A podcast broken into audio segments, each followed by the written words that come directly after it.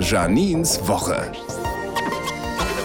Montag. Ich bin mega stolz auf mich. Ich wollte mich ja in diesem Jahr ein bisschen anders ernähren. Resümee. Ich bin seitdem mit meiner Ernährung total konsequent. Ich esse jetzt einfach jeden Tag ungesund. Dienstag wird im Humboldt-Carré der Deutsche Lesepreis verliehen. Meine Kleine liest ja auch wirklich viel, alles was so zu Hause bei uns rumliegt, teilweise auch Bücher von mir und nimmt die da mit in die Bahn, liest sie da, was Schönes. Aber manchmal gucken die Leute schon komisch, wenn der Elfjährige sowas liest wie sanft gebären oder Cocktails mixen für Anfänger. So, und am Wochenende geht man nach langer Zeit wieder ins Kino.